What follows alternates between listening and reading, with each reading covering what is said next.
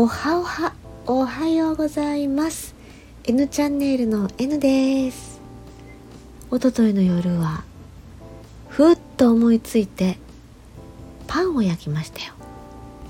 冷蔵庫で発酵させるレシピなんですけども結構時間がかかりまして結局焼き始めたのが夜中。はい。焼き上がったのがもっと夜中ということでしたが、まあ、朝ね美味しくいただけたので本当に美味しかったんですよ。外がカリカリの中がふわふわの香ばしくて噛めば噛むほど味が出るパンに仕上がりました。パンってね何が一番幸せって焼きたてを、まあ、しばらくちょっと冷ますんですが一番最初に包丁を入れた時にふわってね間から湯気が立つんですよ。あれがねすごいもう普通パン屋さんで買ったら絶対見れないものなんであれ嬉しいんですよねあの瞬間。うん。でパンってつくづく美味しいなって久しぶりに食べたんで思ってたんですね。一番最初にパンを食べた日本人って。誰なんやろなどんなリアクションしたんやろなって気になり始めたんですよ。でちょこっと調べてみたら、まあ、そもそも日本にパンが入ってきたのは、えー、フランシスコ・ザビエルとかキリスト教宣教師が日本にやってきた頃、えー、種子島にね鉄砲が伝来した時ですね。その時に食文化も一緒に入ってくるということであの日本にはその頃パンがあったということですけどもでも日本人の中では全く根付かなかったらしいんですよね。でもですよ一般の庶民の中で絶対に食べた人いると思うんですけど、まあ、そういうのは文献には残らないわけですよね。でそんなことをしてるうちに鎖国が起きてしまってまあパンが忘れられていくんですよね。唯一あの出島長崎の出島ではオランダ商人のためだけに細々と焼かれていたということらしいんですよ。そしてその後ですね再び脚光を浴びることになるのがアヘン戦争の頃です1840年に中国でアヘン戦争が起きてでそこでイギリスがね勝利を収めちゃってその流れでひょっとしたら日本にも攻めてくるんじゃないかなという危機感が江戸の中であったそうなんですね。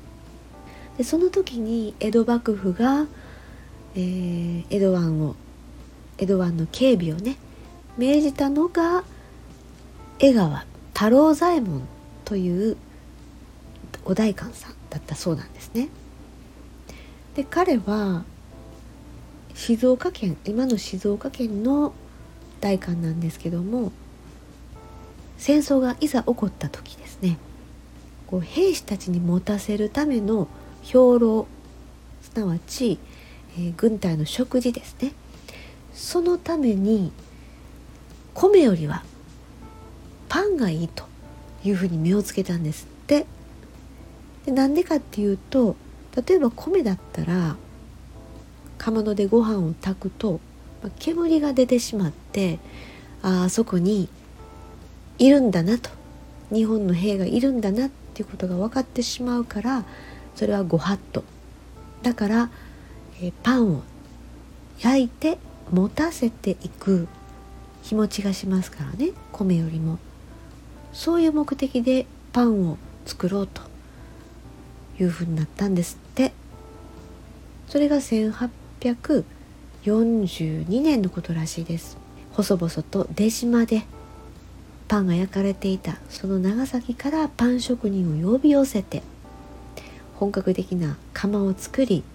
そしてパンを焼かせてたらしいんですよね。でこの時に作られたパンっていうのはいわゆる乾パン乾いたパンですね。水分が非常に少ないカッチカチのパン、まあ、非常食ですからね。でこれが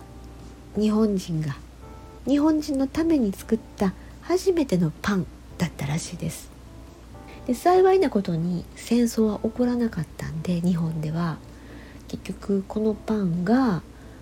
兵糧として利用されることはなかっただそうなんですよ。でも日本人は絶対食べてますよねこれをね。関係者は食べたであろうということですけども名前を挙げるとしたら江川太郎左衛門という人が、まあ、パンの祖であると。パン祖であると。いうことで一般的には知られているようですね。へえ、まあ、長い長い歴史を経てそしてやっと今私たちはごく当たり前にパンを食べてますよね。兵糧用のパンを作る時にいろいろ試行錯誤して最終的にはその硬い乾パンのようなパンになったんですけどそこに行き行き着くまでにいろんなパンがね試作されてたらしいんですよ。でその資料が見つかったと文献が。でそれでまた地元では湧いていたっていうニュースを調べてるうちに見つけました。そのレシピの一つが粗挽き胡椒を使ったパンで名前がねスセースブロートっていうパンらしいです粗挽き胡椒ですよ江川太郎左衛門という人がまあそれはいろんな資料を取り寄せて吟味してでご自分のねアイデアも入れつつ作っていったと思うんですけどね。すごいですよね。だって粗挽き胡椒のパンってほとんど今で言うとオリーブオイルとかニンニクとかあのハムとかねベーコンとかハーブとかそういうのが入ったおしゃれなお食事パンイタリアンレストランでちょっと出てきそうなパンじゃないですかあの時代にパンに粗挽き胡椒これを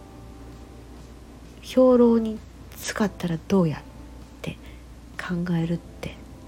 面白いですよね。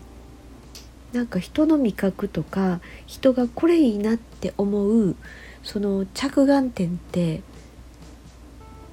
江戸時代と今だったらそんなに変わらないのかなってなんか思っちゃったりしますね。この江川太郎左衛門っていう人のことについてねすごく知りたくなってしまってこの人のことを大河ドラマにしたらいいのにななんて思ったりしましたで早速ねアマゾンで本をね今ちょっと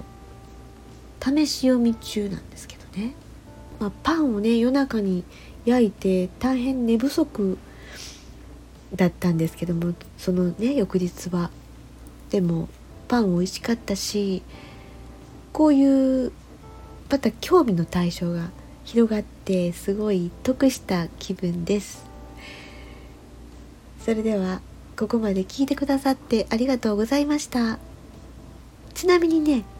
江川太郎左衛門が初めてパンを焼き上げたのが1842年の4月12日だったんですって。でこれにちなんで毎月12日はパンの日とされているということですね。へえ。どんなものにも歴史が関係してますね。楽しい。